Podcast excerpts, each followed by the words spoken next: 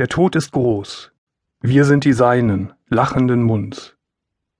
Wenn wir uns mitten im Leben meinen, wagt er zu weinen, mitten in uns. Rainer Maria Rilke Ein Buch über den Tod also. Ein Jahr habe ich mit mir gerungen, ob ich dieses Projekt beginnen soll. Es war ein ernstes Jahr. Gibt es nicht schon genug Bücher über den Tod? Warum soll gerade ich über den Tod schreiben? Kann ich es? Will ich es?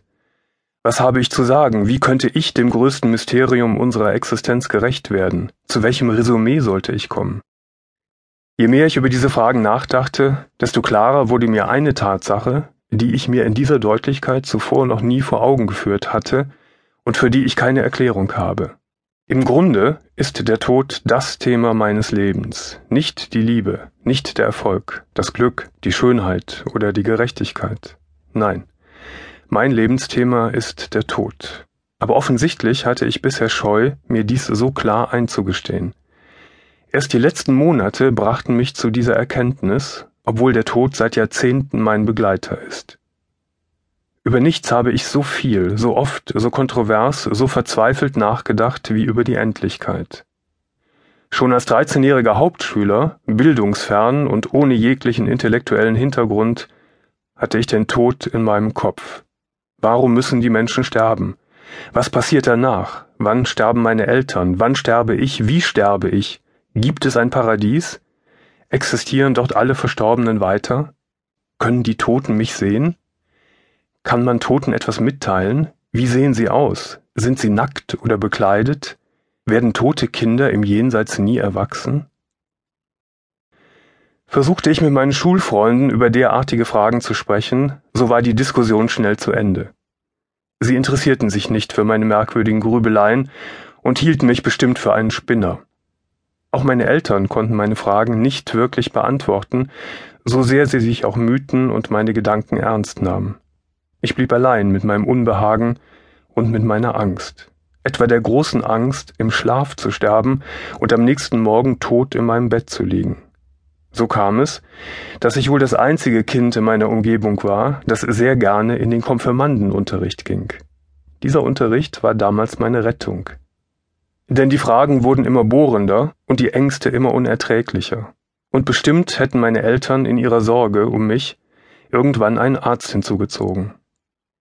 Was in den 1960er Jahren eine heikle Entscheidung gewesen wäre. Die Seele des Kindes war noch kaum erforscht, die Medikamente waren schlecht und die Kinderpsychiatrien glichen eher Kindergefängnissen als akzeptablen Krankenhäusern. Die Autorität unseres damals schon sehr alten Pastors zog mich dann tief hinein in den christlichen Kosmos.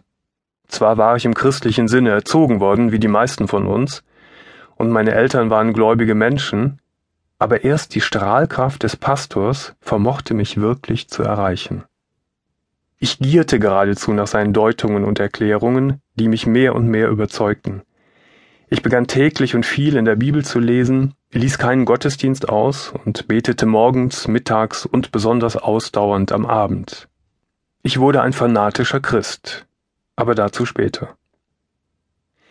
Seit dieser Zeit ist kein Tag vergangen, an dem ich mich nicht auf irgendeine Weise mit dem Tod beschäftigt habe.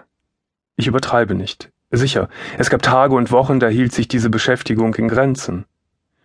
Aber selbst in unbeschwerten oder gar glücklichen Zeiten irrlichterten Gedanken über den Tod durch meinen Kopf, was mich besonders traf, weil sie mir die Vergänglichkeit auch des Schönen vor Augen führten. Seit Jahren nun bin ich sogar beruflich beinahe jede Nacht mit Tod und Sterben konfrontiert.